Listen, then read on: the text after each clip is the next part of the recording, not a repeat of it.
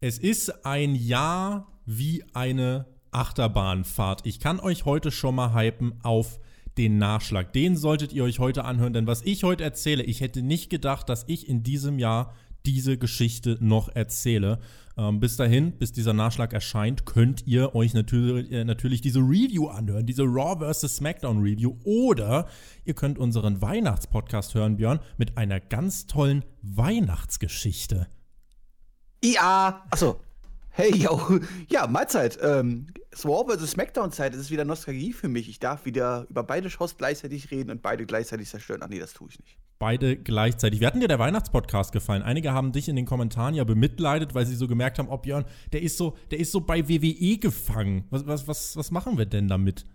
Ja, mein Knebelvertrag lässt ja nichts anderes zu. Ne? Ich bin ja dazu verpflichtet, diese 5-Stunden-Show zu gucken. Ich muss sagen, ich habe diese Woche es tatsächlich gemacht.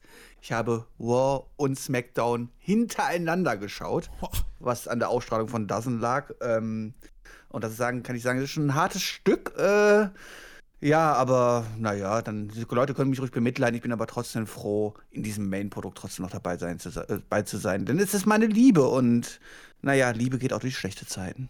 Ich kann dir aber sagen, für SmackDown, da, da, da ging die Liebe nicht nur durch schlechte Zeiten, denn die Ausgabe fand ich ganz gut. Außerdem haben wir auch Raw geschaut. Diese Woche, also wie du schon gesagt hast, Raw versus SmackDown, ein bisschen Nostalgie, ein bisschen Erinnerung, in Erinnerung schwelgen, die guten alten Zeiten. Und in diesem Sinne, Mädels, it's Tuesday, you know what that means.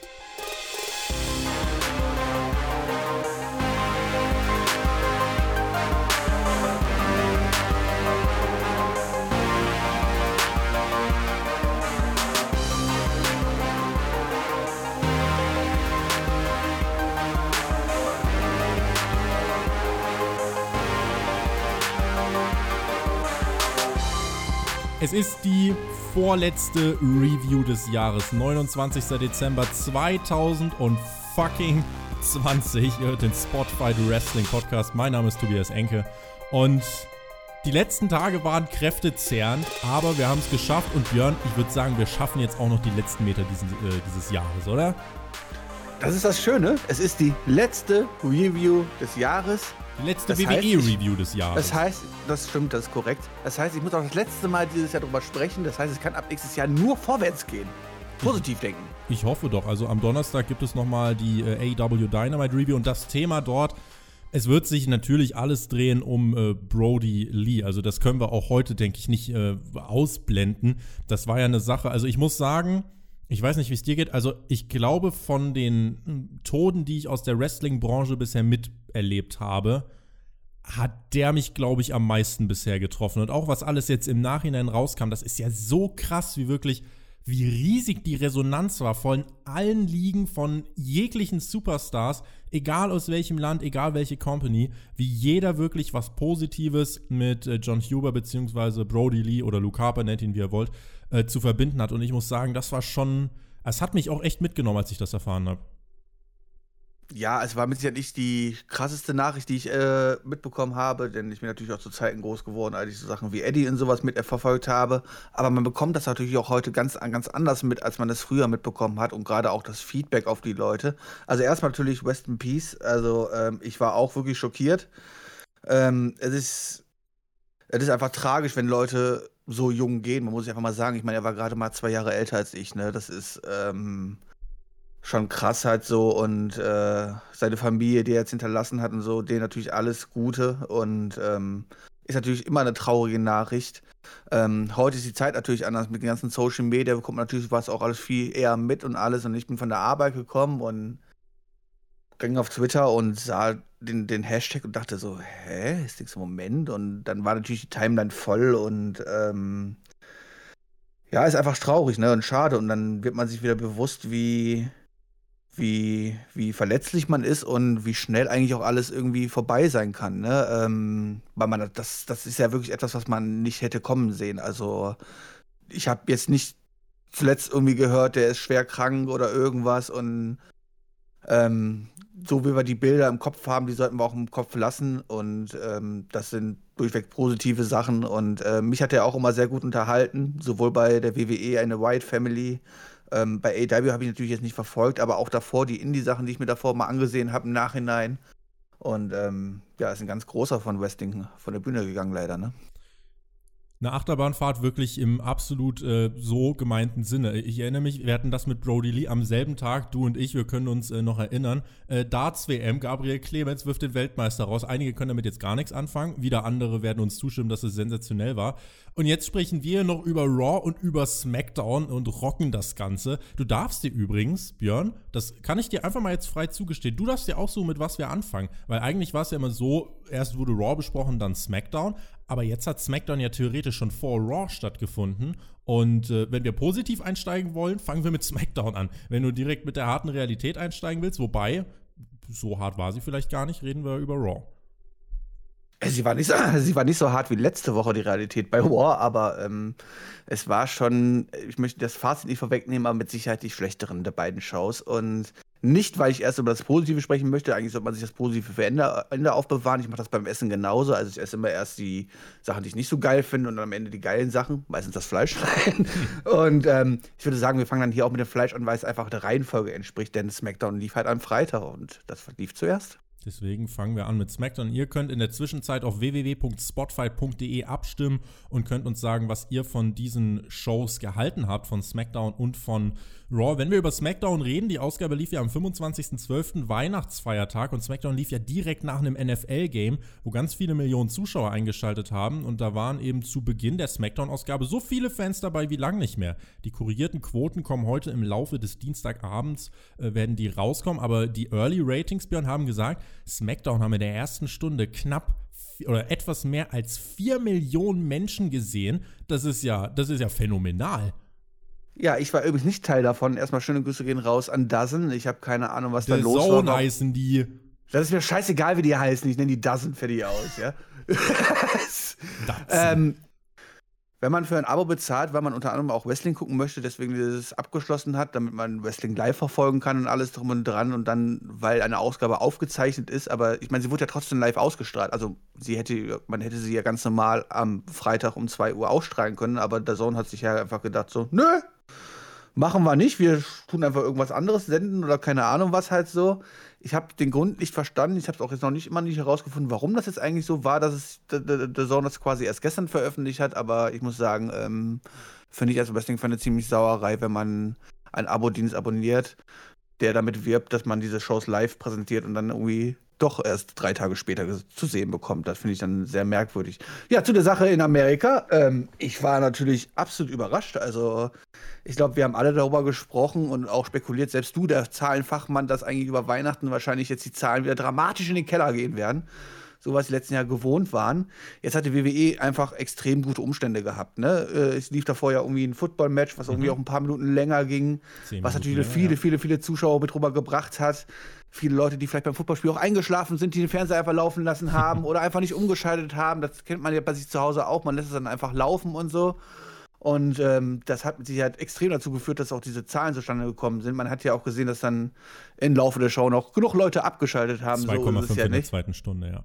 Ja, ja. Aber wenn man natürlich vielleicht geschafft hat, äh, dadurch Leute zu erreichen, die man vielleicht schon lange nicht mehr erreicht hat, die endlich mal wieder in das Produkt reingeguckt haben, weil halt nach diesem Footballspiel das direkt kam und die es einfach laufen lassen haben, dann kann man natürlich nur hoffen, dass sie die Leute auch irgendwie gezogen haben. Über diese Show werden wir gleich sprechen, aber wenn ich mir das schon angucke, wie, womit sie angefangen mhm. haben, ähm, muss man ja fast sagen, ist es fast die beste strategische Entscheidung gewesen, die WWE hätte treffen können. Also wenn sie das gewusst haben, davor schon geahnt haben, dass diese Leute mit rüberkommen und dass sie diese Zahlen am Anfang haben werden, hätte man wahrscheinlich mit nichts Besserem anfangen können als mit richtig guter Wrestling-Action, oder? Ja, also ich fand, diese Show war generell, äh, wenn du da nach der NFL geschaut hast, war diese Show eine sehr gute Möglichkeit, denn was auch wirklich im Fokus stand, es ging um Wrestling. Und das erste, was man gemacht hat, die Leute schauen rüber und wer kommt raus? Der absolute Topstar Roman Reigns, der auch wirklich aussieht wie ein Topstar, kommt hier raus. Du siehst, dieser Käfig ist aufgebaut, denn SmackDown startet mit einem Steel Cage Match. Roman Reigns traf auf Kevin Owens. Es ging um den Universal Championship Titel. Nach den vielen Eingriffen bei TLC hat man gesagt, okay, Rematch, Björn, damit es keine Eingriffe gibt im Käfig. Und das war ansonsten rein vom Setting, über, Match, über das Match reden wir gleich, rein vom Setting her, um in die Show reinzukommen, wirkte das schon ziemlich cool. Also dachte man jetzt nicht, oh, muss ich sofort umschalten. Ja, also nochmal, ich muss das wirklich loben, hier mit richtiger Wrestling-Action zu bringen, den Topstar rauszubringen, war die beste Entscheidung, die du hätte machen können. Ich meine, stell dir mal vor, diese Show hätte jetzt angefangen mit Carmella. Mit, mit 20 Minuten Miss Morris, äh, Miss TV oder sowas. Halt ja. so, da, da, schalten die Leute jetzt sofort ab, weil die ja in dem Produkt gar nicht drin sind. Dann sind sie halt irgendein so Hansel, der da rum äh, dummes Zeug rumlabert, halt so, weißt du. Ähm, das hätte mit Sicherheit viel katastrophalische Auswirkungen gehabt auf die schnellen Ausschaltzeiten als das hier, weil ich glaube, das hat schon einige dazu bewogen zu sagen, ey, cool, komm, ich bleib da einfach mal dran und guck mir das an.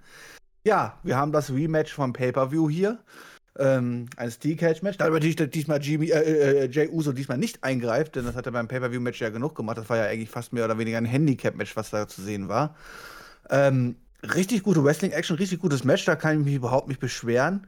Ähm, aber was jetzt, das, was jetzt den Ausgang und das Finish angeht, ist natürlich wieder ein Punkt, wo ich mir denke, so, hey, ist das gleiche, wie ich beim Pay-Per-View schon sage.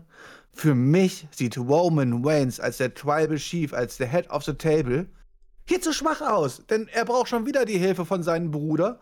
Ansonsten hätte er dieses Match wahrscheinlich zum zweiten Mal verloren. Und das sollte bei dem Standing, den Roman Reigns hat, nicht notwendig sein klar, man möchte wahrscheinlich die Fehde hier weiterführen, weil es ist ja eigentlich ziemlich eindeutig, weil Kevin Owens wurde jetzt zweimal hier um den Sieg betrogen. Es wäre ja ziemlich dämlich, wenn er nicht sagen würde, hey, äh, hier aber hier meine dritte Chance und dann müssen wir uns das einfallen lassen, dass Jay nicht dabei ist oder irgendwas halt so, ja. Gucken, welche Stipulation sich dann einfallen lassen oder so, ja, keine Ahnung. Äh, Jay Uso muss auf ne, im Stahlkäfig über dem Ring hängen. Ich wollte sagen, Jay Uso on the Pole Match, aber. Ähm, mm. hm, Samoaner ohne Paul, lassen wir mal lieber. Ich kann dir aber, ich kann dir aber auf jeden Fall zustimmen, äh, dass ich das Match selber, es war halt quasi der Main Event als Opener und es ging vor allem auch lang, also 25,5 Minuten und ich habe gedacht, dass, also es waren eigentlich so zwei Matches in einem, denn es war nicht so, dass wir eine lange Anfangsphase hatten und ein bisschen Headlocks und dies, das. Nee, es ging eigentlich wirklich rein, direkt so mit eigentlich wie das letzte Drittel eines Matches aussieht, weil es gab dann auch relativ schnell schon die großen Moves und so. Und dann hat, äh, dann gab es so ein bisschen die Phase, wo kurz durchgeschnauft worden ist. Und dann hatten wir wirklich nochmal am Ende 10, 15 Minuten, wo dann große Sachen ausgepackt wurden. Also äh, ich erinnere mich da an einen, äh, an einen Move von Kevin Owens, der zum Beispiel Roman Reigns äh, mit einem Fisherman's Buster vom Top Rope schmeißt. Oder Roman Reigns, der diese, äh, ja, der diesen äh, Move zeigt, wo er halt, ne, diesen, ähm, nicht Fame-Asser, wie Dolph Ziggler das macht, aber mir fällt der Name von dem Move gerade nicht ein, ne? wie er aus den Seilen kommt und dann eine ganz akrobatische Aktion mit dem Bein zeigt und Kevin Owens zu Boden drückt. Und das waren halt schon Sachen, die haben wir so bisher noch nicht gesehen und äh, das war wirklich eine absolute Steigerung auch zu dem Programm, was wir bisher gesehen haben. Reigns dann auch im Selling richtig, richtig stark. Es gab viele Nearfalls. Owens hat dann sogar geblutet und ganz am Ende, und das war dann halt so ein bisschen der WWE-Teil, da kam dann Jay Uso heraus, hat Kevin Owens Handschellen angelegt, fesselte ihn an den Käfig und Roman Reigns konnte locker lässig aus dem Käfig gehen und ähm, gewinnt damit dieses Match. Ich fand das Finish nicht katastrophal. Aber wenn wir uns auf, also wenn wir halt die, die Story anschauen, Owens bekommt permanent auf den Deckel, darf Jay Uso verprügeln, aber kann Reigns nicht ansatzweise das Wasser reichen. Bei TLC ist Owens richtig stark dabei, kämpft leidenschaftlich, aber durch die 100.000 Eingriffe von Jay Uso verliert er knapp. Es gibt daraufhin das Käfigmatch. Owens kämpft, ist wieder leidenschaftlich und es gibt wieder die Eingriffe von Jay Uso. Es muss ja jetzt eigentlich darauf hinauslaufen, dass äh, Owens den Titel gewinnt, aber das wird nicht passieren. Und da frage ich mich halt so, wie soll diese Geschichte weitergehen? Denn so einen richtigen Payoff gibt es ja dann jetzt nicht. Der Payoff, dass dann irgendwann äh, Kevin Owens nochmal Jey Uso besiegen darf und dann ist die Fehde beendet. Ja, du, äh, du, sprichst es an. Also das Match, muss ich auch, würde ich sagen, mir hat es sogar besser gefallen als der Pay-Per-View-Match, weil es einfach hier nicht, natürlich die ersten, ersten 20 Minuten nicht diese, diese Eingriffe ständig von Jey Uso gab, wo man das Gefühl hatte, wir haben ja eigentlich ein 2 gegen 1 Handicap-Match nach dem Motto und Kevin Owens hat keine Freude und keiner hilft ihnen mal oder so, ja. Mhm. Also beim Paper, also gegenüber das Pay-Per-View-Match fand ich das hier viel, viel besser und hat mir wirklich sehr, sehr gut gefallen. Wie gesagt, Finish ist natürlich dann wieder, wie du schon sagst, so, da sind wir dann wieder beim WWE-Booking angekommen. Ich habe meine Kritik schon geäußert, warum ich gerne einen Range stärker sehen möchte und dann musste das hier eigentlich dann irgendwie am Ende auch hier clean gewinnen und dann ist die Feder eigentlich auch durch und dann hat man auch Kevin Owens, zumindest im ersten Moment, ja. wenn man darauf weiter aufbaut, auch geholfen. Aber wie du jetzt sagst, hey, jetzt kriegt er zum zweiten Mal hier die Chance und zum zweiten Mal hätte hat er hart, hat er toll gekämpft und alles drum und dran und hätte dieses Match eigentlich gewinnen können, wenn es nicht wieder einen Eingriff gibt, ja. Und dann werden wir das dritte Match kriegen, aber er bekommt den Payoff dann nicht. Und das ist natürlich dann, ähm, was so ein bisschen traurig ist, aber da sind wir uns alle einig, das wäre auch auch dumm, jetzt Waynes den Titel wieder abzunehmen aktuell. Und ähm, da hat man sich ja aktuell gerade so ein bisschen in eine Sackgasse gebucht, ja. Genau, also vieles wird ja davon abhängen, ob man äh, Owens jetzt von diesem Momentum profitieren lassen wird. Und ansonsten, das Finish ist das Haar in der Suppe. Ansonsten richtig starker Opener. Und ähm, ich bin mal gespannt, ob dann jetzt äh, Zuschauer hier eingeschaltet haben und gesagt haben: Boah, cool, dieser Kevin Owens hat knapp verloren. Schalte ich doch mal nächste Woche ein und äh, vielleicht gewinnt er dann. Mal gucken, ob WWE die Fans da zufriedenstellen kann. Weiter ging es mit dem neuen Women's Tag Team Champion äh, Team und zwar Asuka und Charlotte Flair. Sie trafen hier bei SmackDown auf Sasha Banks, Bianca Belair sowie Bailey und Carmella. Eine Sache im Voraus. Der Titel wird hier zwischen drei Teams ausgekämpft, von denen kein einziges auch nur ansatzweise eine große Vergangenheit hat. Das einzige richtige Team, Björn, der Riot Squad, schaut sich das Match nämlich Backstage an. Na klar! Moment, Moment, Moment. Charlotte und Asuka sind doch seit Jahrzehnten beste Freundinnen. Das wird uns doch auch im TV immer so präsentiert, oder? Mhm. Und Sascha und Bianca doch auch, oder? Mhm. Und Bailey und Carmella, also ich meine, come on. Also, äh, naja, es gab ja da auch vorher noch so kleine Interview-Segmentchen und sowas halt so, ja. Weil ich dann auch sehr schön fand, so wie brav eine Sascha Banks neben ähm, Bianca BR steht, wer die dann sagt, dass sie eigentlich die geilste ist. Obwohl das Sascha Banks die geilste ist, weißt du so. Mhm. Aber die sind ja jetzt ein Team, dann darf man natürlich nichts dagegen sagen oder so. Das ist. Ach, Willst ja, du etwa sagen, die grausam. Persönlichkeit ist glatt gebügelt? Ja, also man hat äh, hier den wilden Zusammenwurf gemacht, um natürlich auch ja, mit die besten Mädels quasi zu präsentieren, die man wahrscheinlich gerade so im Main Roster rumlaufen hat macht da wilde Mixes raus, vergisst aber dann die Storylines untereinander halt so. Das ist dann.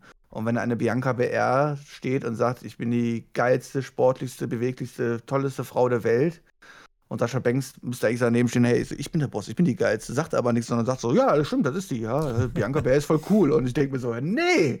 Weißt du, so. Fehlt nur, dass sie ein Bel Air T-Shirt anhat. Das hier war übrigens ein Triple Threat Elimination Match. Mit Ausnahme von Carmella waren das halt auch wirklich mit die besten, äh, die es bei WWE eigentlich gerade so gibt.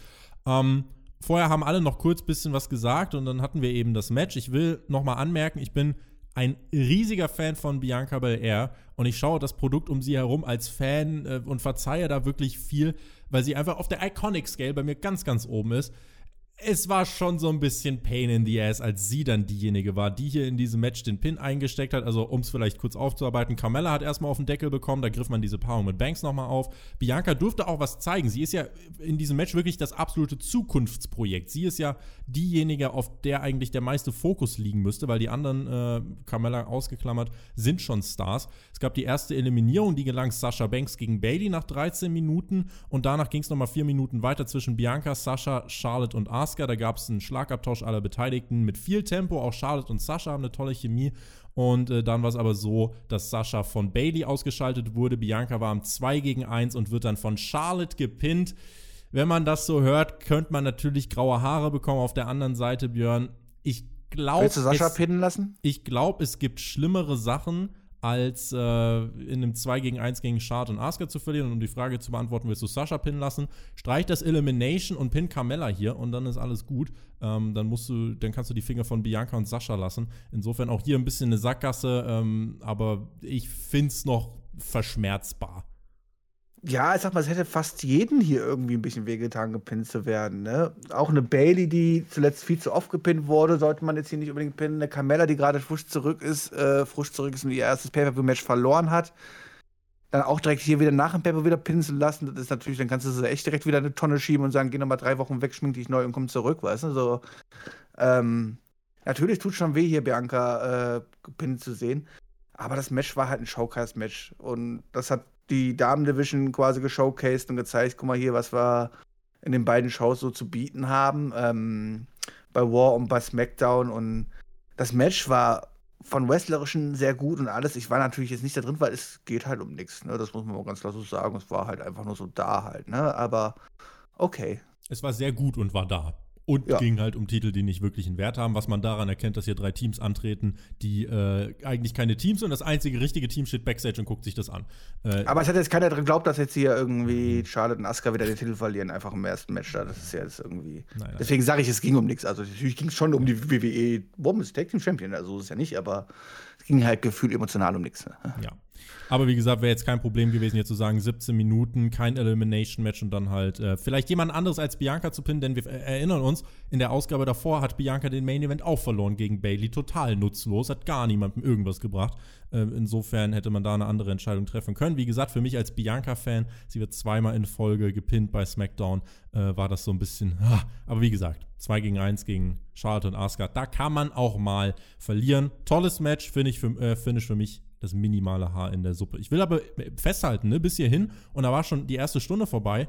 Das war eine richtig gute Show. Zwei richtig gute Wrestling-Matches gesehen, keine dummen Segmente. Warum machen die das nicht immer so? Ja, das ist eine gute Frage. Ich meine, es fühlte sich ja auch allgemein diese Smackdown-Ausgabe an. Da hat man ja auch wieder viel, viel, viel aufgefahren. Ich meine, wir hatten allein drei, drei Championship-Matches und sowas halt so. Ja. Fühlte sich ja schon so ein bisschen an wie so ein kleiner Mini-Pay-Per-View, irgendwie so ein Special und nicht wie eine Standard-Smackdown-Ausgabe, muss man auch mal dazu sagen. Ne? Das ist War ja auch Weihnachten. Natürlich gibt es da ein Special, Björn. War ja auch Weihnachten. Wurden dann wenigstens auch mal beschenkt mit einer guten Smackdown-Ausgabe. Ist doch schön, oder? dann gab es das erste richtige Segment des Abends mit den Street Profits. Fam Dog, Bro, Fam, Step Damn Dog.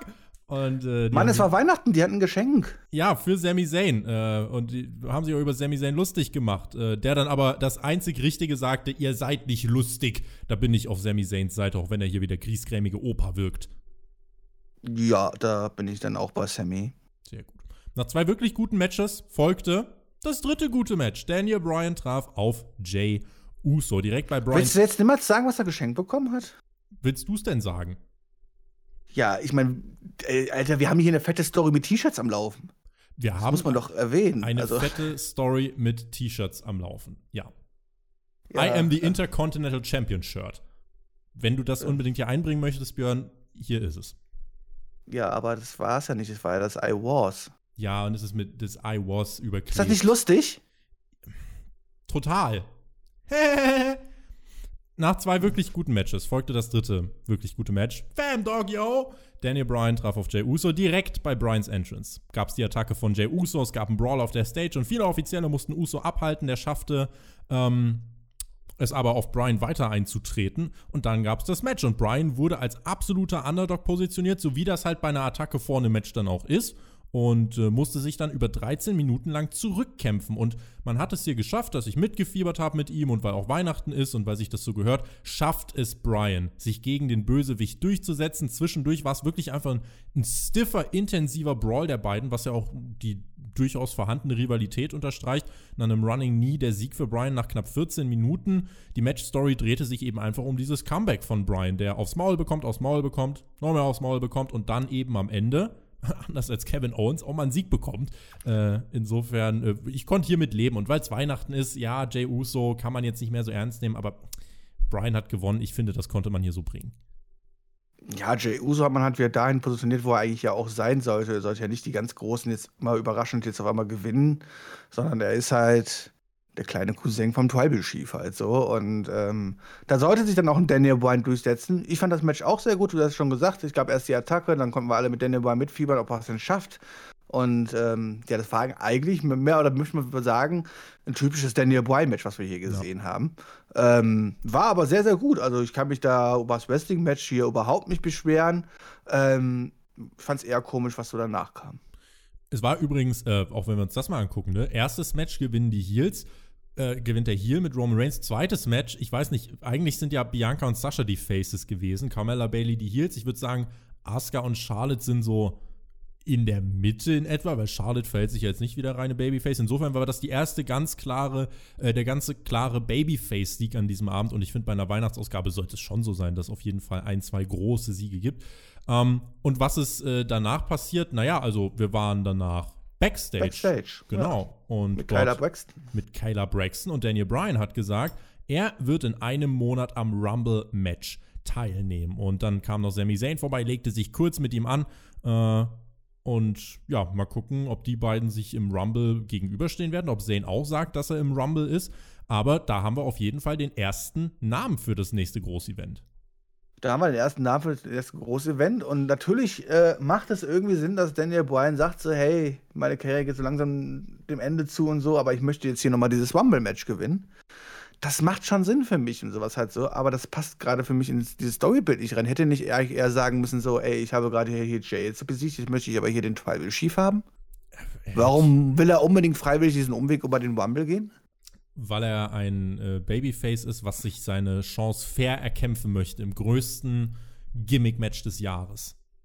Okay, dann hätte man das einfach vorher sein lassen sollen, die ganze Geschichte mit Jay und äh, Waynes und hätte ihn da nicht so reinzwängen sollen, mehr oder weniger. Und jetzt hat man ihnen den Sieg da jetzt auch Jay gegeben und dann hätte es natürlich Sinn gemacht, zu sagen, ich meine, hey, come on, ich, andere Leute haben sich schon viel einfacher ein Titelmatch verdient als äh, den Umweg zu gehen, vorher Matches gewinnen zu müssen. Weißt du so, das ist. Wir reden nachher, ähm, über, wir reden nachher über Seamus und Keith Lee, wo Keith Lee äh, Seamus besiegt hat. Und ich glaube, der Payoff ist, dass Seamus das Titelmatch bekommt, insofern. Aber das ist was anderes. ähm, Björn, ich habe ähm, Aber, wie ja? gesagt, dass, dass, dass natürlich Daniel Bryan jetzt sagt, ich möchte mal dieses Rumble-Match gewinnen, ähm, ist natürlich cool. Kann man sich drüber freuen. Für die WWE natürlich auch wieder ein bisschen unter Zugfang gesetzt, denn es wäre nicht das erste Mal, dass ein Daniel Bryan unbedingt dieses Match gewinnen sollte und dann die Leute unzufrieden sind, wenn das nicht tut. Ich habe mal geschaut, was aktuell die Wettquoten sagen. Was glaubst du denn, wer sind gerade die Top 3 Favoriten auf den Sieg des Rumbles? Ähm. Brian Owens. Nochmal? Brian Owens und ähm, jetzt brauchen wir natürlich noch einen Comebacker dazu. Ähm, der Undertaker. Die Top 3 im Moment heißen auf Platz 1 Edge, danach Big E und auf Platz 3 Goldberg. Kannst du dir vorstellen, Björn, was mit dem Internet geschieht? Sollte Goldberg hier jemanden am Ende eliminieren und wirklich diesen Rumble gewinnen?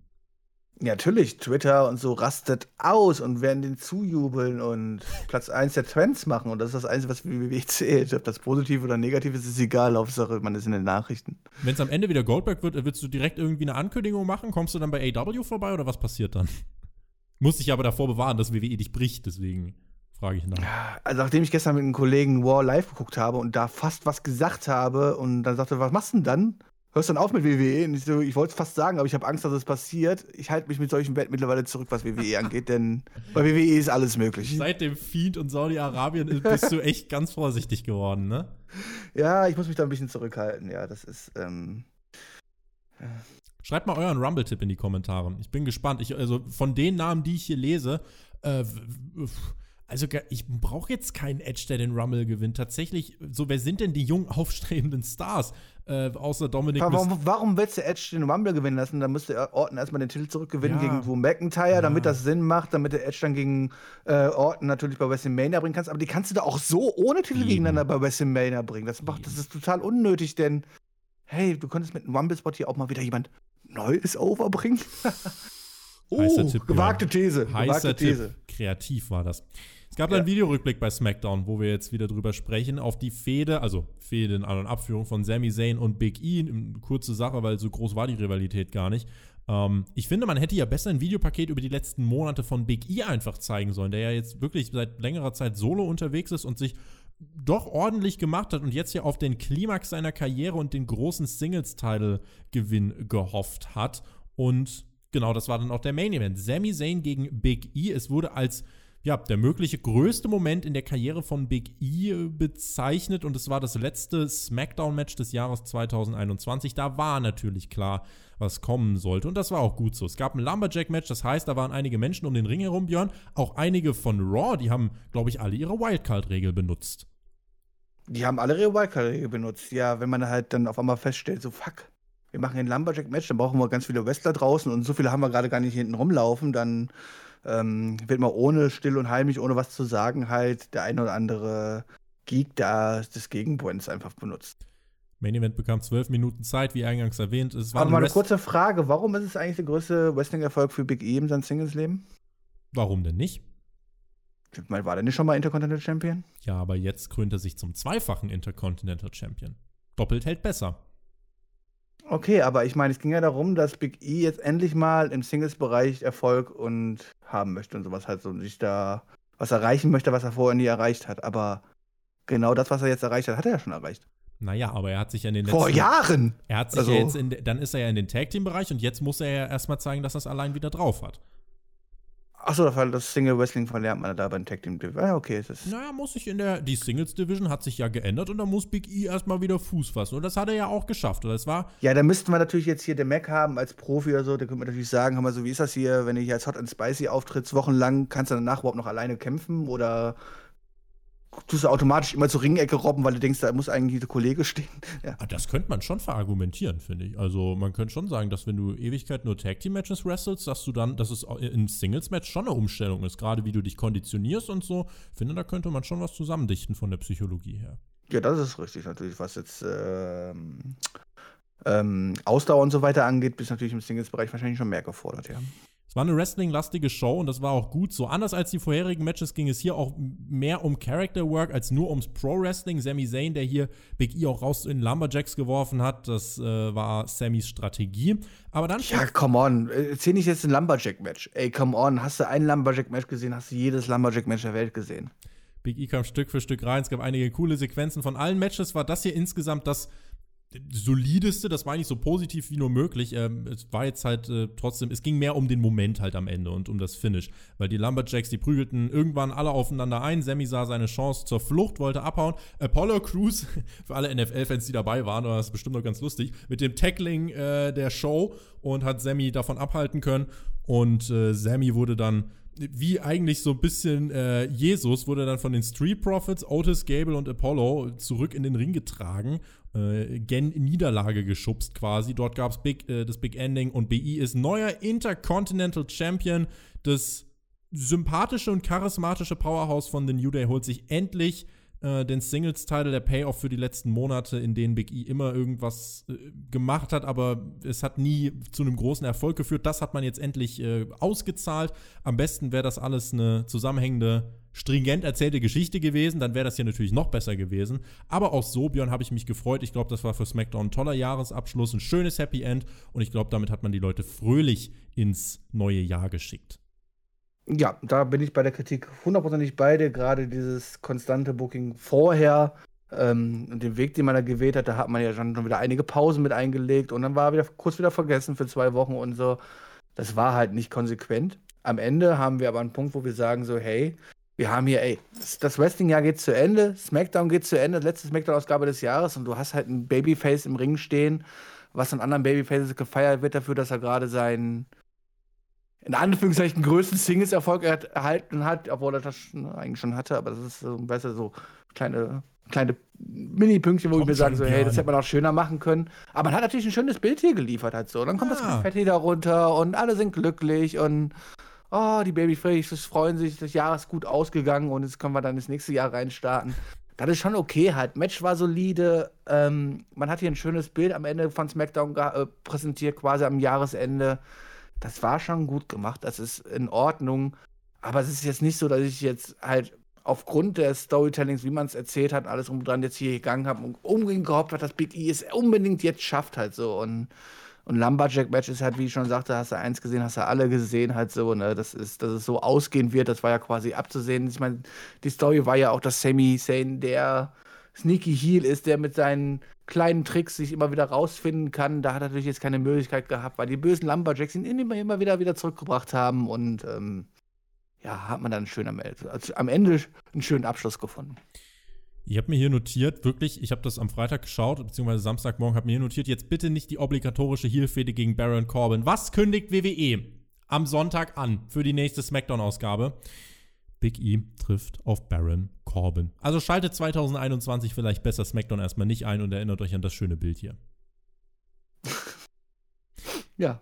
Ich wüsste übrigens aus dem Stegreif jetzt nicht, wann eine SmackDown-Ausgabe mich zuletzt so unterhalten hat. Weil, wenn ich hier zurückschaue, vier Wrestling-Matches, das schlechteste war solide und hatte ein cooles Finish mit einem coolen Moment am Ende. Der Rest wirklich im Ring gut bis sehr gut, keine, nicht viel Quatschsegmente, einfach eine richtig gute zwei Stunden TV-Show. Und äh, dafür möchte ich WWE loben. Kein Fremdscham, coole Momente. So eine Show kannst du halt nicht jede Woche bringen. Hast du vorhin schon gesagt. Drei Titelmatches und so. Aber für das, was es sein sollte, für so eine Christmas Special Show, finde ich, war das gute Werbung für WWE. Dafür gibt es einen Daumen nach oben. Ja, man muss wirklich sagen, äh, perfekt. Auf. ja, mein Handy. Ich bin ja wieder unprofessionell. Hab ich vergessen, leise zu machen. Was soll ich mhm. machen? Ähm, ja, mach es schon so. Erledigt. ähm, ja, also die WWE hat hier in dem Fall wirklich alles richtig gemacht. Ich meine, auch mit den, mit dem Rating-Boost, was man hatte und so, da hat man hier wahrscheinlich schon sehr, sehr gute Werbung gemacht und lässt natürlich schon hoffen, dass zumindest äh, nächste Woche dann halt zumindest wieder 2,3, 2,2 Millionen oder sowas einschalten halt so. Und das ist, selbst das ist ja schon mittlerweile ein kleiner Erfolg drauf, dass man darüber sprechen muss halt so. Dass vielleicht da ein paar gewonnen haben, die gesagt haben, come on, ich habe es mir diese Woche angeguckt, das war gut. Mal gucken, wie nächste Woche wird. Und dann muss die WWE natürlich nachlegen. Und wenn wir dann natürlich wieder eine Smackdown-Ausgabe bekommen, wo wir fünf verschiedene Street Profit-Segmente haben und so, dann, ne? wird es vielleicht wieder etwas anders ausfallen, das Urteil. Aber hier muss man ganz klar sagen, wenn das jede Woche das Niveau wäre, dann hätten wir ja einiges weniger zu meckern. Allerdings. Und es ging um Wrestling. Überraschung, denn die Leute bei WWE, gerade das Roster, ist sehr gut in einem Job Wrestling. Aber gucken wir mal, ob sie das auch in drei Stunden Raw geschafft haben. Über Raw wollen wir jetzt nämlich sprechen. Wurde eröffnet von Tom Phillips mit den Worten It's Monday and you know what that means. Auch Drew begann mit seiner Promo, weil er hat Raw eröffnet, äh, begann er auch mit den Worten It's Monday and you know what that means vorher. Ich weiß, dass es einige gibt, die sich darüber aufregen, warum gab es kein Ten Bell Salute, kein Gedenkvideo an John Huber, Luke Harper, äh, Brody Lee, wie ihr wollt.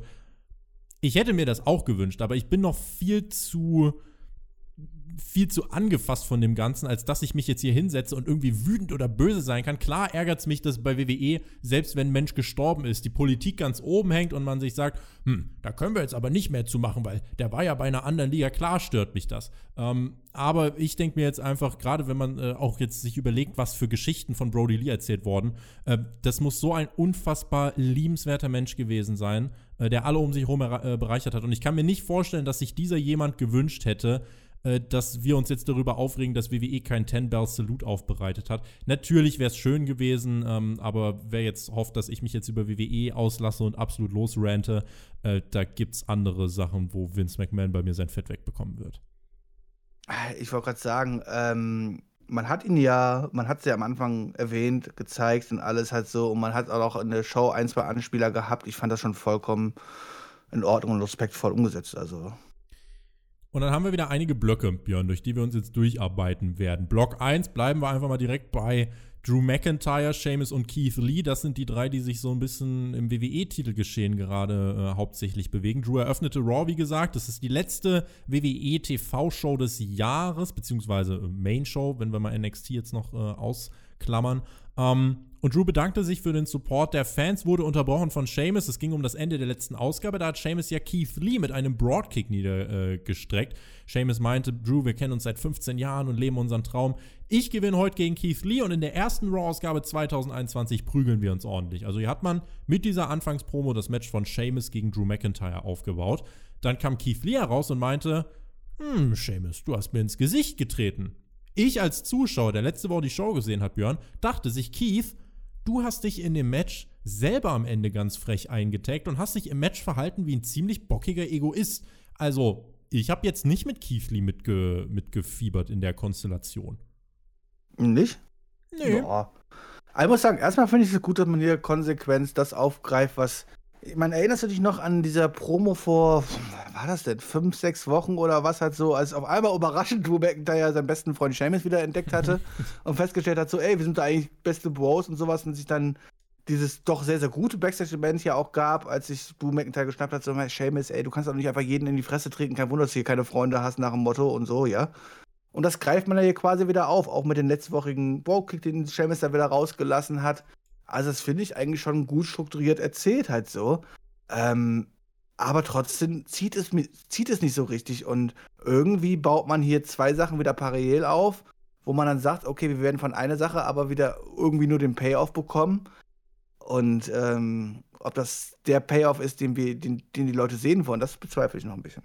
Keith Lee meinte zu Drew, er sollte seine Freundschaft mit Seamus überdenken, sonst tritt er ihn nämlich auch noch um. Und Seamus wurde dann laut, fand das anmaßend und Drew meinte, Leute, reißt euch mal zusammen. Ich verstehe euch beide. Mir eigentlich auch egal, wer am Ende gewinnt, weil ich sowieso Champion bleibe. Also, was äh, machen wir jetzt? Ich hole jetzt einen Referee raus. Wir starten die Show. Der Gewinner von dem Match bekommt ein Titelmatch nächste Woche bei der Legends Night gegen mich. Und dann kam auch ein Referee raus. Keith das ist übrigens der neue GM, Drew McIntyre, falls du das noch nicht weißt. Ganz genau. Der darf einfach jetzt Matches ansetzen und so. Auch für die Zukunft schon mal bucken und so. Das ist ist kein Problem. Und dann wurde Keith Lee mit zwei Kicks niedergestreckt, also zwei Broadkicks und ähm, dann startete das Match. Es war ein intensiver Big Man Brawl. Keith Lee zählte die beiden Finisher von Sheamus, aber nicht so wirklich. Und es ist halt, ich, ich wiederhole mich immer und immer wieder. Und ich finde, diese Woche hat man es irgendwie noch mehr gemerkt. Keith Lee äh, macht dieses WWE Big Man Moveset er kann das schon, aber es ist nicht seine Stärke. Es ist nicht ansatzweise so überragend wie das NXT-Repertoire, was er uns gezeigt hat. Und es ist auch nicht das, was ihn bei NXT overgebracht hat. Und ich finde, man merkt es ihm unfassbar an. Es gab hier noch 13 Minuten die Spirit Bomb und auch den Sieg für Keith Lee, der kommende Woche bei der Legends Night dann auf Drew treffen wird in einem Titelmatch. Äh, aber das Match selber, also ich wollte es gut finden. Ich wollte es wirklich gut finden. Aber es hat bei mir leider nicht final gezündet, weil Keith Lee dafür zu ja, das, das war zu, zu Standard alles. Ja, man muss einfach mal überlegen, was uns hier gezeigt wird. Ich meine, vor dem Match gibt es die zwei Borg-Kicks von Seamus. Es geht in die Werbung, drei Minuten lang. Danach ist Keith immer noch komplett angeschlagen. Hält sich über die Hälfte des Matches immer wieder sein Gesicht, weil er ja da die dritte hinbekommen hat. Und zählt damit eigentlich relativ gut. Das, das was die Matchstory ist, so, ey, wir haben hier einen der ist geschwächt ins Match reingegangen, hat vorher zwei Bowkicks bekommen und alles drum und dran. Und später dann im Match, wo er eigentlich den, ja, am, am, am kaputtesten sein musste, da werden dann einfach Sachen wieder genoselt, weißt du, so mehr oder weniger halt so. Das ist dann auch nicht so richtig passend. Und was ist schon das, was mir vor allem bei Keasley im Main Roster Produkt fehlt, aber auch schon ein bisschen minimal äh, bei LST gefehlt hat, aber schon noch besser umgesetzt worden ist. Und ich vor allem aus seinen Indie-Bereichen noch kennen und wo ich ihn ja auch live gesehen habe und so. Der Mann kann so gut mit seinem Gesicht dir quasi ganze Geschichten erzählen. Und das setzt man relativ wenig bei der WWE ein. Wir hatten jetzt eine Szene in diesem Match gehabt, wo er dann sich mal hinter Drew McIntyre gestellt hat und dann mal so ein bisschen böse geguckt hatte und so seine Mimik gezeigt hatte und gezeigt hatte, dass er eigentlich da viel noch mehr erzählen kann, aber man, man nutzt es nicht halt so. Man, seine richtigen Stärken von Kisti nutzt man nicht, sondern man, man schränkt ihn dann halt auf dieses Big Man Moveset von der WWE und das ist halt nicht, bei weitem nicht so interessant äh, wie das, was er eigentlich könnte. Ähm, ich fand das Match trotzdem noch in Ordnung, also so ist es nicht. nicht, ähm, nicht ich war, ich war aber am Ende überrascht halt von, vom gesamten Booking halt so, weil warum also Seamus ist derjenige, ich meine, normalerweise machst du doch so einen Start, mit so einem, äh, dass, dass, dass, dass, du den Face quasi geschwächt in diesen Mensch reinsteckst, damit die Niederlage dann wahrscheinlich nicht ganz so weh tut und man mal das erklären kann und sagen kann, ja, aber es gab ja auch vorher die Umfänge Bow-Kicks und ich war ja gar nicht fit in diesem Match und nur deswegen hast du am Ende halt mich überraschen können und hast das Match gewonnen und so.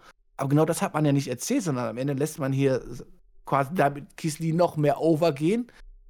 Aber ist es nicht eigentlich die Story gegen, zwischen du und Seamus, die viel, viel, viel näher liegt als quasi ein einfacher Übergangsgegner wie Keith Lee für Drew McIntyre, weil mehr wird Lee für Drew McIntyre nicht sein. Also bei SmackDown haben wir auch gesehen, dass ein Daniel Bryan sich gegen Jey Uso auch nach einer Attacke zurückkämpfen kann. Also das geht schon, aber ganz wie du es auch gesagt hast. ja, aber das ist ein anderes, das ist ja ein anderes Standing, was, was ja, Jey ja, genau. Uso und äh, ähm, jetzt hier mhm. ein Seamus haben sollte und werden ja gerade zu anderen Sachen aufgebaut. Also. Genau, aber hier in der Anfangspromo hast du ja wirklich Seamus gegen McIntyre aufgebaut und gibst den Fans jetzt Keith Lee gegen Drew McIntyre, wo ich jetzt im ersten Moment sagen würde, klar, wenn du Keith Lee kennst und so, da hast du schon Interesse daran, aber angenommen, du schaust jetzt nur Raw und siehst Keith Lee, der, wie er jetzt hier reinkommt, die Story mit Seamus und Drew McIntyre ist doch für dich interessanter, da ist ja viel mehr Hintergrund da, viel mehr Geschichte Ja, vor allem, du musst überlegen, was man jetzt gemacht hat, also man hat, ja, wir haben jetzt nächste Woche, wir haben ja gesagt, Keith Lee hat das Match gewonnen, bekommt dann nächste Woche die Chance auf seinen Titel, ja.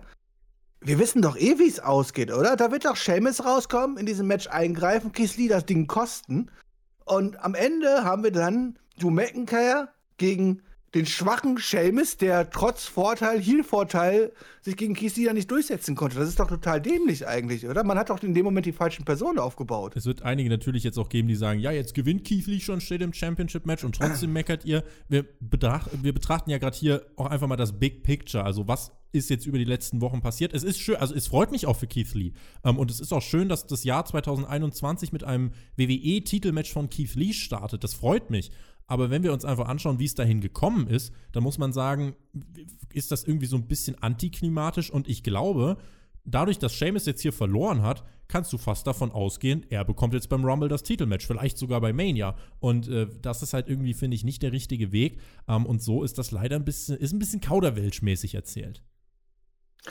Ich predikte jetzt schon mal, es wird dann bei WrestleMania das Claymore on the Pole Match geben. Ich mache es alles nur on the Pole. So eine richtige Claymore. Wie damals bei Call of Duty Black Ops 1, da gab es auch Claymores. Konnte man nee, dieses Schwert ist doch Claymore, oder? Ach so, was, da, stimmt, was jetzt ja. McIntyre am Anfang jetzt immer da reinsteckt und explodiert okay, immer also alles. kein Sprengsatz. Gut, dann das Möchte ich übrigens auch nochmal sagen, ich fand Drew McIntyre einfach in schwarzer Hose viel cooler, als es mit seinen komischen Schottenrock und alles drum und dran war. Das ist doch Gimmick, so ja, aber es wird mal wieder so stereotypisch, weißt du, so, oh, jetzt muss man auch zeigen, woher er unbedingt kommt und so halt. Aber ich fand ihn cooler, als er einfach nur rauskam mit seinen schwarzen Höschen. Der zweite Block dieser Show, da wollen wir uns beschäftigen mit den Frauen. Dana Brooke traf bei Raw auf Shayna Du Baszler. möchtest dich beschäftigen mit den Frauen, nicht wir, ja? Die Leute wollen sich beschäftigen mit den Frauen. Die Leute wollen, okay. dass wir uns mit den Frauen beschäftigen. Dana Brooke traf auf Shayna Baszler und verlor in viereinhalb Minuten in einem Match, was keiner von uns gebraucht hätte. Vor allem, weil man angedeutet hat, dass Dana relativ nah an den Sieg rankommen kann. Äh, Match war nicht gut. Nach dem Match Curry Fooder Clutch gegen Mandy Rose. So mag ich Shayna. Also Quintessenz war, Shayna war over.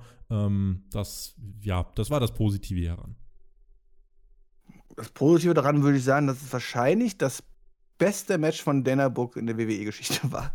Das ist sie eine hat, sehr niedrige Latte, Björn. Sie hat nicht sehr viel gebotcht. Das, sie sah sogar relativ stark in diesem Match aus und das ist halt das, was ich auch sagen muss. Ey, komm mal, wir haben hier Shayna Baszler gegen Dana Book und die ersten drei Minuten wird mir quasi erzählt, dass Shayna Baszler quasi hier kurz vor der Niederlage steht. Und ich dachte einfach nur so, wollt ihr mich eigentlich verarschen oder was? Ist das nicht die, die das Elimination Chamber Match in Rekordzeit durchgerockt hat? Ja, ja, ja, ja, ja, ja. Und alle geschlagen hat und gar kein Problem. Und jetzt kommt die Dana Book und besiegt sie fast halt so. Ich meine, klar, am, und am Ende zeigt man dann quasi so, dass, dass durch einen Fehler von Dana Book sie in den, äh, in den äh, Kirifuda-Klatsch äh, äh, landet und deswegen quasi das Match aufgeben muss, aber sonst ja quasi eigentlich auf Augenhöhe mit Shayna Baszler ist. Nein, ist sie nicht. Also weder wrestlerisch noch storytechnisch noch wie sie bei den Zuschauern ankommt. Von daher sollte sie nicht auf diesem gleichen Level ähm, dargestellt werden. Naja, Jax meinte, sie wird beim Rumble Teil des Feldes sein und wird den Rumble gewinnen. Ich dachte mir, Gott bewahre. Und Shayna hat auch angedeutet, dass sie Teil des Matches äh, sein wird. Und naja, Ach so, wenn du mitmachen darfst, dann darf ich auch mitmachen. Und naja, Jax traf Früher musste man sich eben selbst bei Rumble-Plätzen sowas erkämpfen und alles drum und dran und so. Ne? Ja, Heute sagst du einfach so, hey, das wäre eine coole Idee, wenn ich, ach, du machst da mit? Ach cool, dann mache ich da auch mit. Björn, wenn die 30 Plätze noch nicht vergeben sind, kannst du auch mitmachen. Ja, musst du ja nur schnell genug melden. Ich meine, die ersten 30, ne? Gibt's da ein Meldeamt für? So ein Rumble-Meldeamt? So ein Wumble-Meldeamt? Wumble-Meldeamt. Du musst halt einfach nur mal kurz, einfach kurz einfach bei der Show backstage auftauchen und sagen, hey, ich will auch dabei sein. Naja, Jax traf am selben Abend noch auf Charlotte Flair. Es war äh, eines der schwächeren Charlotte Flair Matches, was aber wenig auf sie zurückzuführen war. Es dauerte elf Minuten und äh, die Story war, naja, hat ja Charlottes Arm im K-Fape verletzt und dadurch fiel Charlotte sechs Monate aus. Wenn wir kurz hinter den Vorhang schauen, Charlottes Arm, dem geht's gut. Sie hat sich um andere Sachen gekümmert, ähm, ist jetzt aber glücklicherweise zurück. Das Match dauerte elf Minuten und diese elf Minuten haben wir uns angeschaut für ein saftiges, knackiges DQ-Finish. Jax war im Figure 8 gefangen, aber Shayna kam in den Ring und nahm Charlotte in den Kirifuda Clutch. Match war sehr ja, also, naja, Jax ist halt eine Grenze, auch für Charlotte Flair. Ja, du sagst es schon, das Match war jetzt nicht so gut und äh, obwohl eine Charlotte Flair drin stand, aber sagt, dann guck dir einfach die Gegnerin an und dann hat wahrscheinlich noch Charlotte das Beste rausgeholt. Nee, Quatsch. Es ging auch zu lang. Ich war auch einfach hier gesessen und habe einfach nur gehofft, dass es irgendwann schnell vorbei ist. Und dann bekommen wir halt einen 5-Sterne-Finish, ne? Block 3. Randy Orton und Alexa Bliss. Und das ist, glaube ich, das, was auch am meisten polarisiert. Nach dem Fackelfest bei TLC und diesem Spielplatzsegment letzte Woche hieß es diese Woche, Alexa ist heiß. Also vielleicht. Weil die Kamera. Also Alexa ist heiß. Alexa ist hot, das kann man schon sagen. Also. Vielleicht war sie im wahrsten Sinne des Wortes heiß, als die Kameras ausgegangen sind. Was ist passiert? Alexa saß wieder im Spielplatz im Ring und meinte, sie freut sich drauf, wenn er zurückkommt und machte die ganze Zeit ihre Witze und ach, er ist ja verbrannt und ach, na ja, schauen wir mal und er wartet nur auf seinen Moment und da schaukelte Alexa und sprach über Randy Orton und die Legends Night und rief dann Orton raus. Musik von Orton ertönte einmal, kam er nicht. Ertönte ein zweites Mal, kam er auch nicht. Und Alexa meinte dann, ich glaube, er will nicht mehr mit uns spielen. Und dann sahen wir das Firefly Funhouse und da stand Randy Orton drin. Und er meinte, glaubt ihr ernsthaft, irgendjemand, der Fiend kommt nochmal zurück? Und ähm, hat dann nebenbei das Funhouse zerlegt und alle Charaktere getötet und äh, Poster von der Wand gerissen. Ja, die waren ja schon tot. Weil man hat ja gesehen, wenn der Fiend nicht da ist, dann sind das ja auch nur ganz normale Handpuppen. Ja, das Funhouse ist auch schon mal abgebrannt. Insofern äh, trifft auf alles zu. Alles kommt wieder.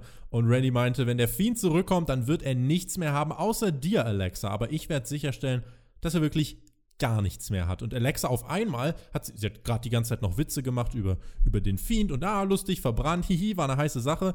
Und jetzt auf einmal atmete sie ganz unruhig und weinte fast und meinte, ich will dich später hier im Ring sehen. Und Orton akzeptierte, es ist ja, ich rede gleich nochmal drüber, wenn, wenn wir über das andere Segment Im ersten Moment habe ich gedacht, sie hat, sie hat ihn zum Matchen herausgefordert. Auch kurz aber, überlegt, ja, ja. ja. Ähm, ich rede jetzt gleich, wenn wir das andere Segment nochmal besprochen haben, drüber, aber ich sag mal, es ist halt Geschmackssache. Das ist das Neutralste, was ich dazu sagen kann.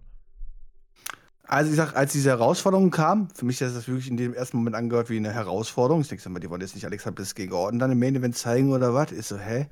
Und dann habe ich gedacht, okay, dann kommt Alexa Bliss bestimmt als Fiend zurück und Alexa Bliss ist ein neuer Fiend halt so.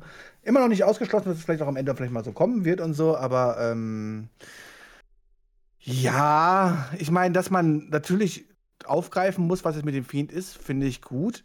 Ich weiß noch nicht, wo man halt wirklich dann am Ende landen wird. Ob wir den Fiend wirklich wieder zurückbekommen, ob Alexa der neue Fiend wird oder ob damit quasi jetzt langsam wirklich quasi der Fiend beerdigt wird und ähm, ja, ich bin, auf, ich bin drauf gespannt, was die WWE daraus macht, das muss ich ganz klar sagen. Deshalb, das sage ich ja ungefähr auch seit, seit, seit Alexa bis bei dem Fiend ist, dass ich auch sehr gespannt bin, ob Alexa daraus gestärkt rausgeht und so.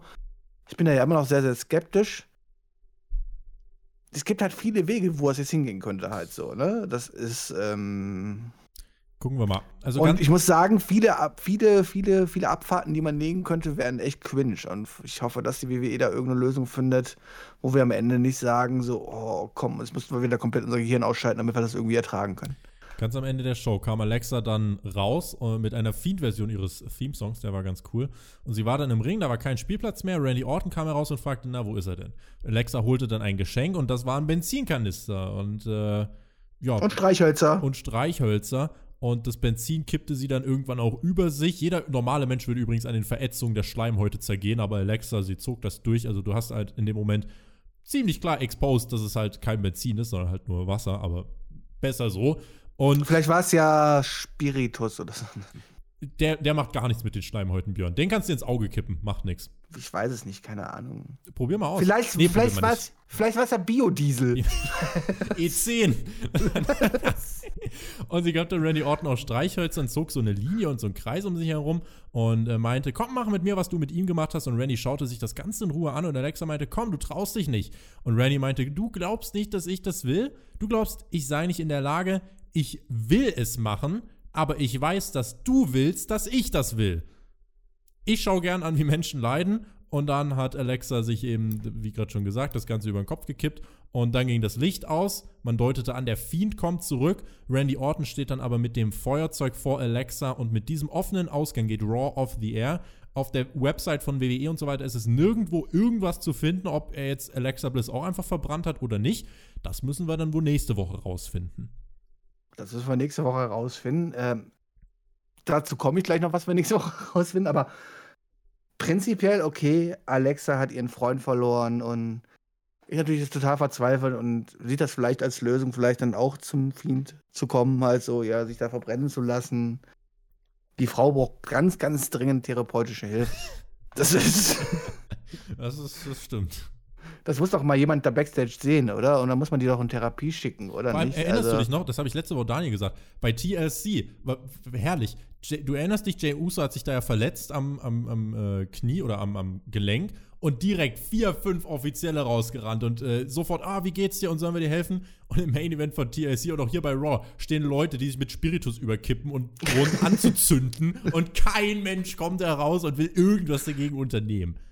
Keiner ruft die Feuerwehr, was soll das eigentlich? Ist da die Arbeitsschutz? Ja. Muss man hier was machen? Nee, die haben alle Angst halt vom Fiend halt so, ne? Deswegen kommen die halt einfach nicht raus, weil äh, der, der, der spukt halt immer noch da rum und die wollen nicht das nächste Opfer vom Fiend sein und deswegen halten sie sich da lieber zurück. Das macht schon alles Sinn, ja? Lass sie. La, la, lass sie, lass, lass sie, lass sie. Ja, man hat jetzt natürlich, also erstmal muss man natürlich loben, als das Bild, also als, das, als der Fiend erschien, in Anführungszeichen, also das Licht da ausging. Hat angedeutet, als sie angedeutet hat und äh, Wendy dann das Streichholz gezündet hat und das waren ja quasi die gleichen Bilder, die wir dann auch bei TLC hatten, so Wendy mit den brennenden Streichhölzern und die Kommentare schon wieder, nein, tu es nicht, tu es nicht, Wendy! Und dann geht die Show auf Air. Und ich dachte im ersten Moment so, komm, ich habe im ersten Moment, kommt jetzt echt ernsthaft Werbung? Und habe dann wieder drei Minuten vorgespult und dachte so, nee, die ist einfach Ende, die Show. Auf der einen Seite beschwere ich mich immer, dass wir keine Cliffhanger bekommen. Jetzt bekommen wir einen Cliffhanger, der aber. Also, äh, dieses Segment war einfach nicht zu Ende. Das, das fühlte sich einfach in dem Moment an, so als ob die WWE quasi ihre, ihre Zeit quasi verplant hätte und einfach Foxy auf Air genommen hätte. Weißt du so, das wirkte irgendwie nicht harmonisch und nicht nach dem, wo man sagen würde, so, hey, das macht es Sinn, das als Cliffhanger zu benutzen, halt so. Und was dann noch viel schlimmer ist, ähm, es gab danach Talking War. Raw Talk. Äh, War Talk. ja, gab und es. Hat sich aber keiner drum gekümmert. Da ging es um Brody Lee. Das ist korrekt, aber die fragten sich dann halt so: Wir wissen nicht, was passiert ist. Wir wissen nicht, ob Alexa bis jetzt abgefackelt worden ist oder nicht. Aber im Hintergrund stand der Ring. Ganz normal. Ohne Brandspuren, ohne hm. alles drum und dran. Und sie wussten nicht, was passiert ist. Und dann macht, denke ich mir halt so, okay, wieder nicht durchdacht halt von der WWE. Ähm, schade. Aber jetzt können wir natürlich hier spekulieren. Dafür sind wir ja da. Hat er sie jetzt angezündet oder nicht? Das ist die Sache, ne? Nächste Woche mal gucken, was man daraus macht. Also ich werde euch jetzt hier. Oder startet man nächste Woche einfach mit dem gleichen Bild, wie er immer noch mit dem Streichholz da steht und man erzählt uns quasi, dass er eine Woche da gestanden hat. Mit dem brennenden Streichholz ich, es ist ja immer unsere Aufgabe, auch die Sachen, also klar, wir haben eine eigene Meinung, aber wir wollen ja auch neutral einordnen. Das Neutralste, was ich hier dazu sagen kann, ist, man kann es eigentlich nicht neutral bewerten, weil es wirklich Geschmackssache ist. Es wird Leute geben, die werden sagen, boah, ich finde das cool, das ist mal was anderes und diese Art von Storytelling äh, hebt sich vom Rest ab und das finde ich, äh, kann man absolut so sagen, finde ich voll in Ordnung. Bei mir ist es halt, ich mag Orten tatsächlich auch mehr als äh, Alexa und den Fiend, weil Orton zerreißt gerade alles, was ich mit dem Fiend verbinde und das ist gut so. Das Problem ist, es läuft darauf hinaus, dass der Fiend halt zurückkommt und das will ich nicht. Deswegen ist Orton für mich Das Problem ist, dass es darauf hinausläuft, dass so Orton jetzt wahrscheinlich die zweite Person in Folge umbringt. Und damit habe ich halt einfach ein Problem. Und das möchte ich auch einfach sagen. Wrestling ist für mich die Simulation von Kampfsport mit Entertainment zusammengepackt hat. So, das ist für mich Wrestling und das ist das, was ich gerne sehen möchte. Ich möchte simulierten Kampfsport sehen und sehen, wie sich Leute duellieren und äh, Stories erzählt werden und ich dann am Ende mitfiebern kann, für wem ich die Daumen drücke und für wem ich möchte, dass der, der den, den gewinnt oder die Fehde gewinnt oder wie auch immer.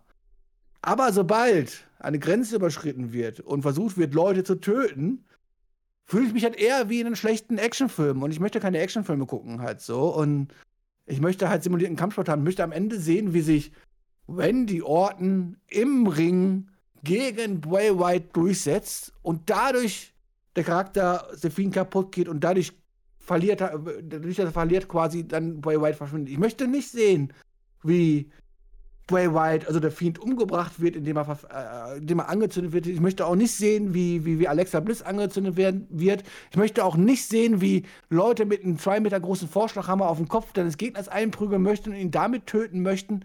Das hat für mich mit Wrestling nichts zu tun, weil das ist natürlich eine Geschmackssache. Es wird Leute geben, die sagen, sagen so, genau das möchte ich haben, genau diese Action möchte ich sehen halt so. Wie fandst du das? Ich bin halt dann eher, halt eher, ich bin halt eher einer von diesen Leuten, die halt sagen so, ey, ich, ich möchte halt diesen simulierten Sport sehen halt so, ne? Das ist. Wie fandst du das damals, als Mr. Candy den Undertaker durch die Smackdown-Stage durchgefahren hat?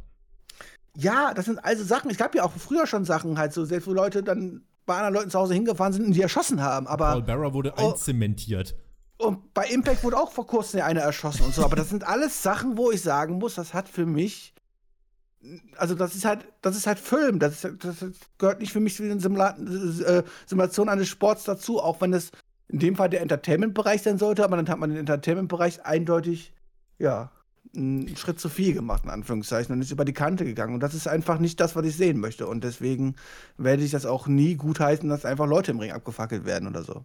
Was ich dazu noch sagen möchte, meine persönliche Sicht ist, wenn man den Fiend zurückbringt, was ich eigentlich, worauf ich verzichten könnte, sollte man das nutzen, um den Charakter zu überarbeiten. Weniger No-Selling, mehr Pro-Wrestling. Der Undertaker hat es ja auch geschafft. Das, star das starke Match was, Was, was weniger No-Selling? Der Typ wurde gerade verbrannt und soll dann wieder zurückkommen. Also ich meine, mehr No-Selling geht wenn doch er, gar nicht. Wenn er zurückkommt, das können wir jetzt einfach mal ausblenden. Der Undertaker ist auch 80 Mal gestorben, kam auch wieder. Aber der Undertaker hat es trotzdem geschafft, gute Matches auf die Beine zu stellen. Und bis auf die Matches gegen Brian beim Rumble und gegen Owens bei SmackDown hat das nichts mit Wrestling zu tun vom Film. Ja, aber der Undertaker wurde maximal verbuddelt. Der Undertaker wurde. In einem Sarg, wo noch Luft drin ist. Da kann man immer noch erzählen, nach der Show ist jemand hingegangen, hat ihn wieder ausgebuddelt und deswegen ist er noch da. Ja, der Undertaker ist auch Aber Bray White hat man verbrannt. Ich meine, viel, viel mehr zu sagen, Schluss, wir verbrennen jemanden, mehr geht doch gar nicht mehr, oder? Also. Ja, kann man, kann man so sehen. Also, wenn sie jetzt Bray White wieder zurückbringen, sorry, dann, ey, da, das werde ich, da werde ich kein gutes Wort drüber verlieren. Egal wie logisch sie mir das erzählen wollen, werde ich da kein gutes Wort drüber verlieren, weil das ist halt einfach ja, da gut, dann gucke ich mir halt eine Science-Fiction-Serie an oder so halt. Das hat aber dann nichts mehr mit Wrestling zu tun. Halt das so. ist das dein ist gutes Recht, da äh, negativ drüber zu sprechen. Ich äh, bin auch kein riesiger Fan von, wer es mag. Wie gesagt, der hat auch absolutes Recht dazu. Ist eine Geschmackssache. Äh, ich würde mir wünschen, wenn man es jetzt schon so macht, dass man das Ganze nutzt, um die Sache in Zukunft noch besser zu machen, um den Fiend zu überarbeiten. Und ähm, vielleicht ja, geht es dann auch mit Alexa in eine konkrete Richtung. Das ist halt die Sache. Man muss den Payoff abwarten. Ähm, ich werde die Sache jetzt nicht komplett niedermachen, aber ähm, ja, jeder hat da ja seine eigene Meinung dazu und das ist auch gut so. Block 4, Björn. Ich habe lange überlegt, was wir hier nehmen sollen. Weißt du, für was ich mich entschieden habe? Willst du tippen? Da er mich am Ende wahrscheinlich nochmal so richtig zögern will, kommt das wahrscheinlich der Money Bank Koffer erst als Block 5. Von daher kommt, was ist Block 4 wahrscheinlich jetzt ähm, Hurt Business oder Retribution. Block, also das mit, pff, über The Mist, das ist im Rest, also Block 5 ist einfach der Rest dann. Äh, Block 4, okay. Block 4 ist tatsächlich Ricochet und Retribution. Ricochet, nachdem er ja jetzt gegen den Großteil von Retribution verlor, traf er hier final auf Mustafa Ali. Zwölf Minuten das mit Abstand beste Wrestling-Match dieser Show. Gab auch äh, generell, wir haben das ja vorhin schon erwähnt, es gab äh, immer mal wieder äh, Tribute äh, an Brody Lee. Zum Beispiel beim Entrance von Retribution äh, gab es hier eine, eine Geste, ich glaube, äh, T-Bar war es oder Slapjack. einer hat da die Gesten nachgemacht. Auch Ricochet hier im Match mit einer Discus, Discus Lariat, der da auch seinen Tribut gezollt hat. Und ähm, wenn wir hier auf die, wenn wir hier drauf schauen, zwei tolle Wrestler stellen ein tolles Match auf die Beine. Es sollte glaube ich, keinen wundern. Es gab aber eine fragwürdige Szene. Äh, Ali wird von Ricochet gepinnt. Mace zieht Ricochet aus dem Ring vor den Augen des Refs, attackiert dann auch Ricochet. Ist aber keine Disqualifikation. Ergibt auch absolut gar keinen Sinn. Und ab diesem Punkt kam das WWE-Booking dazu. Und ab dem Punkt war es so ein bisschen, äh, ja, trotz der Attacke von Retribution hat sich Ricochet weiter zurückgekämpft. Äh, wurde auch stark dargestellt, verliert dann am Ende aber gegen die zahlenmäßige Über- äh, Übermacht und insgesamt rein vom Wrestling her wirklich ein richtig gutes Match. Der Ausgang ist halt, also Ricochet verdient sich das Aufnahmerecht bei Retribution damit, dass er jetzt gegen jeden verloren hat. Das ist halt Quark. Diese ganze Story ist halt so Bullshit. Genauso Bullshit wie dieses Match war. Sorry, wenn du auch sagst, halt, ja, das war natürlich von den Wrestling Moves, die man gesehen hat, ganz toll und sowas halt so, aber diese Story, die man uns erzählt hat, ich meine, du sprichst jetzt schon an, vor so einem Ringlicher wird er rausgezogen, wird angegriffen, keine DQ. Ich meine, er musste sich während des Matches gegen quasi gegen sämtliche Mitglieder einmal quasi prügeln. Keine DQ, kein Problem, obwohl es ein ganz normales, billiges Singles-Match war. Und was ist die Story, die man uns jetzt seit drei Wochen erzählt? Oder seit mehreren Wochen erzählt? Ricochet bekommt nur auf die Fresse von allen von Retribution. Und das sind eigentlich alles Clowns, ja? Und am Ende soll er sich dann gegen den Anführer durchsetzen also gegen den stärksten in Anführungszeichen davon Retribution. Ich meine, warum soll ich noch mitfühlen? Mir war schon klar, dass Ali auch dieses Match gewinnen wird. Und warum möchte eigentlich Mustafa Ali, der quasi jeden, der Retribution verliert und sagt so, aber das geht doch nicht, wir sind doch hier Gewinnertypen.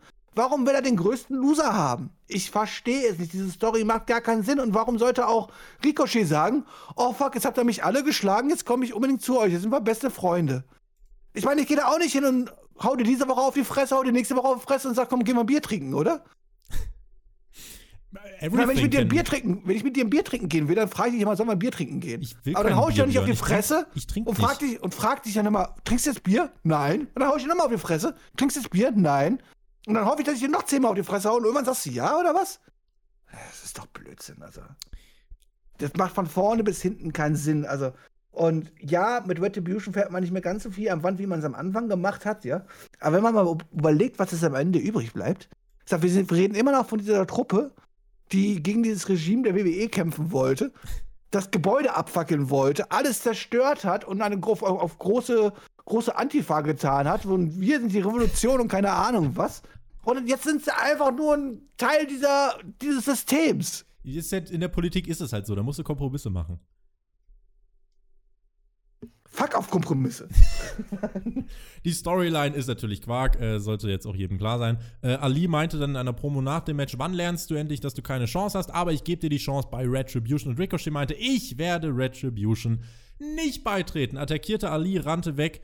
Ähm, natürlich, warum will die Gruppe einen Verlierer? Ricochet steht immerhin zu sich und sagt, dass es keinen Mehrwert hat, für ihn dieser Gruppe beizutreten. Äh, das ist auch gut so. Vielleicht, aber nur vielleicht. Er hat einfach keinen Bock auf eine Maske. Das ist das einzige Problem. Der wird ja schon ganz gerne, aber der hat keinen Bock auf eine Maske. Er hat gar nicht so die guten Erfahrungen mit, ne? Prinz Puma lief ja nicht so. äh, nein, also vielleicht geht's mit Ricochet 2021, weil hier kam er ja schon irgendwie gut weg. Klar, er verliert, äh, aber er sah ja trotzdem gut aus. Vielleicht sieht das irgendjemand da bei WWE und denkt sich, ach komm, so ein Mitkader, der mal einen US-Titel hier und da gewinnt, das ist doch drin. Und ich denke mir, ja, natürlich ist das drin. Der Mann hatte vor einem halben Jahr oder vor dreiviertel Jahr, war er noch Number One Contender gegen Brock Lesnar. Okay, ist, ist, schon länger her, aber ähm, ich meine, zu viel mehr kannst du ihn nicht pushen. Hat jetzt gegen jeden von Retribution verloren. Warten wir ab, wie es weitergeht. Aber zumindest hier, das fand ich jetzt nicht komplett katastrophal, weil am Ende habe ich mir gedacht, ja komm, Ricochet hat gezeigt, was er kann. Vielleicht macht man in den nächsten Wochen irgendwas draus. Ähm, Im Idealfall ist die Feder halt jetzt auch einfach vorbei, aber ich fürchte, Retribution wird halt einfach weiter auf ihn einkloppen. Ja, was ist denn mit Retribution jetzt eigentlich? Ja, Außerdem, was ist eigentlich mit der Hard Business? Wollten die nicht Retribution verjagen für immer? Und dann sind die einfach da? Und keine Ahnung? Ich weiß es nicht, Björn. Sind es einfach ein Teil dieses Systems, wo sie doch noch vor Wochen gegen gekämpft haben? Und die, gegen die gekämpft haben, denen ist das mittlerweile auch egal? Das ist halt einfach. Du hast da wirst du halt einfach nur verarscht, wenn du drüber nachdenkst, was in den letzten Wochen passiert ist und was wir jetzt da zu sehen bekommen. Das ist halt einfach pure Verarsche. Du hast gesagt, Block 5, der Koffer würde dich triggern, ne? Der würde mich echt triggern, ja. Ich habe ja gesagt, ich habe den Rest. Komm, wir reden aber trotzdem. Block 5, der Koffer. The Miz traf auf Grun Metalik bei Raw und Grun Metalik besiegt The Miz, den ehemaligen Kofferträger, dominant in dreieinhalb Minuten. Das Match war nicht ausgeglichen. Guckt es euch an. Metalik wurde hier als überlegen dargestellt. Miss war von der Rolle, weil er noch nicht fassen konnte, dass er den Koffer nicht mehr hat. Äh, es ist zwar schön, dass der um Welten bessere Pro-Wrestler gewinnt und Miss, äh, habe ich zu diesem Zeitpunkt der Show gedacht, ist damit ja vorerst am Boden angekommen und wird jetzt auch offiziell als Geek dargestellt. Der wird jetzt auch offiziell als Geek dargestellt. Das ist der Wahnsinn. Ich habe das ja mit einem Kollegen live geguckt. Der ist so ein kleiner Missmark. und mhm. er fing ja hier am Anfang an so, äh, Mensch, Mensch läuft gerade hier vor komplett falsche Richtung oder so, ne? Ich sag mal, das wird auch genauso ausgehen. Die werden den Mist jetzt hier einfach grandios squashen und das war es ja mehr oder weniger. Das war ja fast ein Squash von Grand Metallic gegen The Miz. Und das ist derjenige, da habe ich mich noch drüber aufgeregt. Ich dachte, Alter, wir wollten uns doch letzte Woche erzählen, dass dieser Mann hätte World Champion werden können. Ernsthaft, glaubhaft wollten sie uns das erzählen. Und jetzt verliert er einfach gegen Grand Metallic in, weiß ich nicht, wann waren es? Drei, vier Minuten oder so? Minuten. Keine. Ja, das ist der Wahnsinn. Ich meine, da wusste ich auch nicht, wo man am Ende des Abends darauf hinaus wollte, weißt du, so dieser deprimierende Mist, der jetzt nicht weiß, was er mit sich anfangen soll und keine Ahnung, was halt so, ja, aber es, das wurde ja alles noch gesteigert. Das ist, das genau, denn weil es WWE ist, kommt später Adam Pierce zu The Miz und meint, hier, du bist wieder Mr. Money at the Bank, denn Morrison hat bei TLC eingelöst, das ist nicht korrekt, deswegen bekommst du den Koffer zurück und der Geek, der gegen Grand Metalik in dreieinhalb Minuten verloren hat, hat nun wieder den Koffer mit der Chance auf einen World Title. Ich zitiere mein Skript. Was in Gottes Namen? Also ich kann mir nur vorstellen, dass irgendwann The Mist das Ding eincashen will und dann der Ringrichter das Ding aufmacht und da ist halt irgendwie eine Fleischkolle von Otis drin oder so halt. Aber das kann da auch Adam Pierce nicht ernst meinen. Der, der, der hat doch jetzt hoffentlich The Mist jetzt hier auch einfach verarscht, oder? Aber gehen wir mal davon aus, das ist nicht der Fall sondern Adam Pierce meint das vollkommen ernst und gibt ihnen einfach den Koffer zurück. Ähm, erstmal, wie unlogisch ist das? Ich meine, wir hatten mit Sicherheit schon, ich kann es jetzt nicht garantieren, aber wir hatten mit Sicherheit schon Cash-Ins gehabt, wo der Manager oder irgendjemand eingecasht hat und es war nicht der, der, der, der Wrestler selber, der den Koffer übergeben hat. Und was stellt man auch damit dar, was dieser Wert dieses Koffer überhaupt noch so bedeuten hat? Der kann jetzt einfach so wieder verschenkt werden, so nach dem Motto, ihr hassen nach dem Motto wieder alles, was wir die letzten Wochen gesehen, äh, was wir beim Pay-Per-View gesehen haben, mit diesen ganzen Cash-In und so, wird jetzt im Nachhinein erzählt, dass es quasi vollkommener Blödsinn gewesen ist. Also, hätte, hätte, was wäre jetzt gewesen, wenn der Mist gewonnen hätte? Hätte dann Drew McIntyre gesagt, so, ja, aber der hat ja gar nicht eingecashed, das zählt jetzt nicht, oder? Das ist doch alles Bullshit. Und dann hast du dort zwei erwachsene Männer, die Pro-Wrestler sein wollen, ja. Und der eine davon in Zukunft vielleicht World Champion werden. Und die freuen sich da gerade, Alter, dieses Segment, guckt es euch an, wie dann Morrison und Mr. sich Das war abfeiern. übrigens, ganz, wenn ich dich ganz kurz unterbrechen Das war darf, das so soll, weird. Das soll eine Referenz an äh, den Joker-Film gewesen sein. Wenn man das weiß, okay. Äh, Auch, also äh, ich hab's dann auch verstanden, aber dachte mir trotzdem, es sind halt Geeks. Also ich habe mir das halt auch angeschaut und dachte, das ist eure Antwort auf schwache Quoten. Das ist irgendwie ernüchternd. ja. Und weißt du, was das Schlimme ist? Es ergibt keinen Sinn. Davon mal abgesehen. Ja. Aber jetzt können wir uns wieder wochenlang die Mistkacke angucken. Ich glaube, der casht nächste Woche erfolglos ein. Bei der Legends Night und wird dann von den Legenden gemobbt. Übrigens, Das ist Wahnsinn. Das ist einfach Wahnsinn, was man auch mit diesem Koffer macht und wie man diesen Koffer vor allem darstellt. Das Gekillt. ist.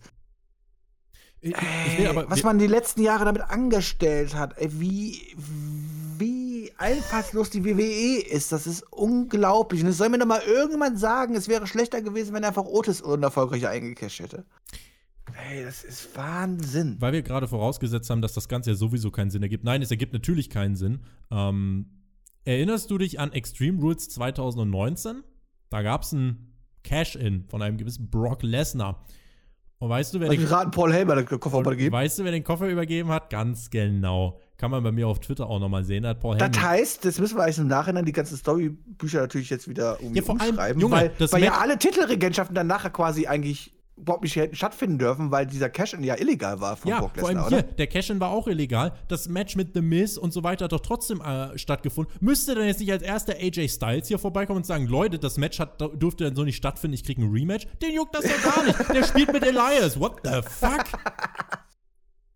Ja, das ist echt, das ist halt das, was auch viele Leute halt nicht verstehen, wenn wir halt sagen, man fühlt sich verarscht halt so, wenn man dieses Produkt halt langfristig verfolgt und versucht hier auch irgendwelche logischen Sachen daraus zu schließen, aus dem, was man die letzten Wochen gesehen hat. Aber das darfst du halt nicht. Das darfst du halt nicht, weil sonst kommst du, ey, sonst bin ich irgendwann so weit, dass ich bei ein Irrenhaus gehe und In mir einfach Teufels denke, Küche. was, was soll das? Warum gucke ich das überhaupt?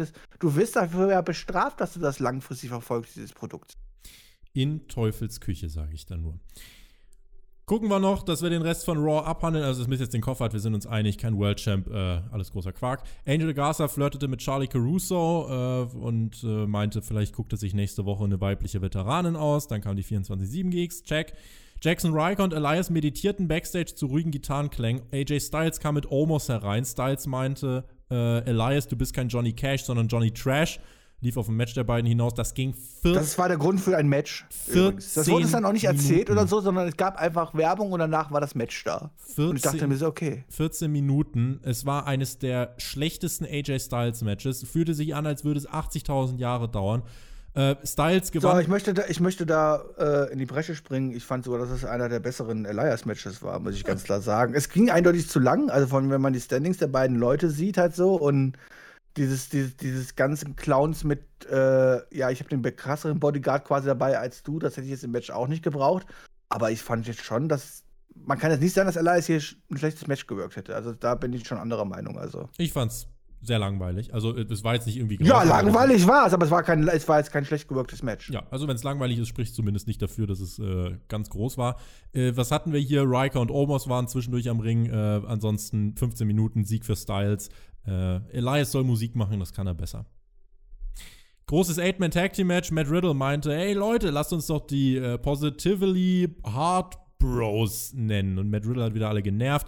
Bobby Lashley kündigte an, dass Mich er übrigens auch. ja, Bobby Lashley hat angekündigt, dass er im Rumble stehen wird. Cooles Tribute von äh, Xavier Woods, der hatte eine äh, schwarze Armbinde mit Brody und zeigte auch im Match die Diskus Lariat. New Day, Matt Riddle und Jeff Hardy trafen auf das Hurt Business. Ich will an der Stelle auf Raw Talk nochmal verweisen, wo Kofi und Xavier auch nochmal Brody Lee äh, weiter Tribut sollten, Geschichten erzählt haben äh, und erklärt haben, wie er wirklich jeden Menschen in seiner Nähe positiv beeinflusst hat. Match ging 14 Minuten, war gut. Also ich muss sagen, das war das zweitbeste Match des Abends, war unterhaltsam, hatte keine Pausen, gutes Tempo, konnte man sich angucken. Zum x Mal hieß dann das Finish, Hardy gibt im Hurtlock auf, keine Storyline-Fortentwicklung in dem Sinne. Äh, wenn jetzt Lashley auch im Rumble ist, wird man das Match von Riddle gegen Lashley auch nicht beim Rumble bringen, denke ich. Und nach Aber Lashley wahrscheinlich der konstanteste eingesetzteste Wrestler und 2020. auch am meisten geschützte. Ja, auf jeden ja, ja, Fall. das meine ich ja. Das, das ist halt krass. Das ist, äh Lob. und damit, damit zieht er auch langsam bei mir, muss ich auch mal dazu sagen. Das ist halt so. Ähm, Wäre das mal ist einer so vom einfach. World Title. Ah, der hat schon Es gegen so McIntyre einfach. verloren. Verdammt. Ja. Nach der Niederlage attackiert Matt Riddle kurz noch äh, das Hurt-Business. Äh, er attackiert Lashley mit einem Nie, aber der sells gar nicht. Und dann rennen die Faces alle weg, freuen sich. Das Hurt-Business ist im Ring und ist sauer, obwohl sie gewonnen haben. Das nennt man dann, glaube ich, 50-50. Das nennt man dann, glaube ich, 50-50. Ich fand übrigens das extrem übel, wie Matt Riddle ihn einfach den Strike verpasst und Lashley ihn einfach komplett no-sellt. Frag mal Mac, der hat den nicht so no gesellt. Mac hat äh, gelegen, sage ich nur. Mm. Liebe Grüße. Fazit. Björn. Ich möchte, nee, komm, weil ich weiß, wie dein Fazit ausfällt äh, und ich dir, vielleicht trigger ich dich noch ein bisschen damit. Raw ist noch immer weit davon entfernt, gut zu sein und SmackDown war auch deutlich besser. Als Show insgesamt muss ich aber sagen, war das diese Woche fand ich bei weitem nicht so schlecht wie sonst. Klar, du hast Fiend, Bliss, Orton, das ist Geschmackssache, da wird sich, das wird sich halt in den Quoten zeigen, ob das zieht. Dann ansonsten gab es halt zwei gute Wrestling-Matches und hier und da solide Fortführung. Nicht alles war geistiger Quark, wie wir es teilweise in den letzten Monaten hatten. Und ich finde, so fair muss man sein. Diese Raw-Ausgabe war nicht komplett schlecht. Ich konnte damit tatsächlich insgesamt leben. Als Abschluss für das Jahr war es natürlich, gerade wenn du äh, jetzt nicht auf äh, Orton und äh, Alexa Bliss und den Fiend stehst, war es natürlich auch ein komisches Ende. Äh, dennoch bin ich weit davon entfernt, diese Show als Katastrophe zu bezeichnen. So, also SmackDown brauchen wir jetzt nicht drüber streiten. Ich denke, da sind wir uns alle sehr einig. Das war eine sehr, sehr gute zwei Stunden Wrestling-Show, ähm, wo wir wenig zu kritisieren hatten und es wirklich ums Wrestling ging. Und das eigentlich genau das ist ja, was wir alle so sehr lieben. Und ähm, SmackDown natürlich deswegen auch klar der Gewinner diese Woche, da braucht man nicht drüber reden. Natürlich war War besser als das, was wir letzte Woche gesehen haben, weil letzte Woche war wirklich wahrscheinlich eine der schlechtesten Ausgaben ever oder so gefühlt. Also das war wirklich grauenvoll, da ist ja gar nichts passiert. Da war diese Woche wenigstens ein bisschen mehr drin, aber es ist trotzdem krass, wenn du das in Kontrast zu SmackDown stellst und dann auch diese Backstage-Semente siehst und das Booking teilweise siehst, die Sachen mit dem Money in the Bank Koffer, dann hast du die Sache mit The und Alexa Bliss, wo ich auch mittlerweile einfach raus bin, wie die Frauen teilweise dargestellt werden. Ey, das ist, das ist alles nicht meins, muss ich ganz klar sagen. Und ja, es ist schön, dass wir darüber sprechen können und sagen, ey, es war jetzt nicht die zehn schlechteste Show des Jahres, aber jetzt hier davon zu sprechen, dass es eine solide War-Ausgabe war, geht mir eigentlich fast zu weit. Habe ich das sagen. gesagt? Das ist, ja, das hat sich so ein bisschen schon angehört. Habe ich es gesagt? So, ja. Nein, aber Danke. du wolltest quasi darauf hinaus. ähm, es war jetzt keine Scheißausgabe, es war aber auch, also ich, also ich würde es nicht jede Woche gucken, wenn ich jetzt nicht drüber podcasten würde. Freunde der Sonne, das war die letzte WWE-Review des Jahres. Wer möchte, es gibt am äh, Silvester, Donnerstag, gibt es nochmal ein bisschen Dynamite auf die Ohren. Und ich verweise nochmal auf den Nachschlag, den der Björn und ich jetzt gleich aufnehmen für Patreon. Da könnt ihr mal reinhören. Ich werde was erzählen, womit ich in diesem Jahr nicht mehr gerechnet habe. Und ähm, wenn ihr wissen wollt, was das ist, patreon.com slash spotfight Podcast. Und ansonsten, Mädels, vielen lieben Dank fürs Zuhören. Bleibt gesund. Wir kriegen die letzten Tage des Jahres jetzt auch noch hin und hören uns dann in alter Frische im nächsten Jahr wieder bei Raw, bei SmackDown mit dem Björn und ich. Bin vielleicht auch noch da. Mal gucken. Oder der Björn hat jemand anderes an seiner Seite. Kann ja auch noch passieren. Schauen wir mal. Mädels, GW, genießt Wrestling, bleibt gesund. Macht's gut. Auf Wiedersehen. Tschüss. Bis denn, reingehauen.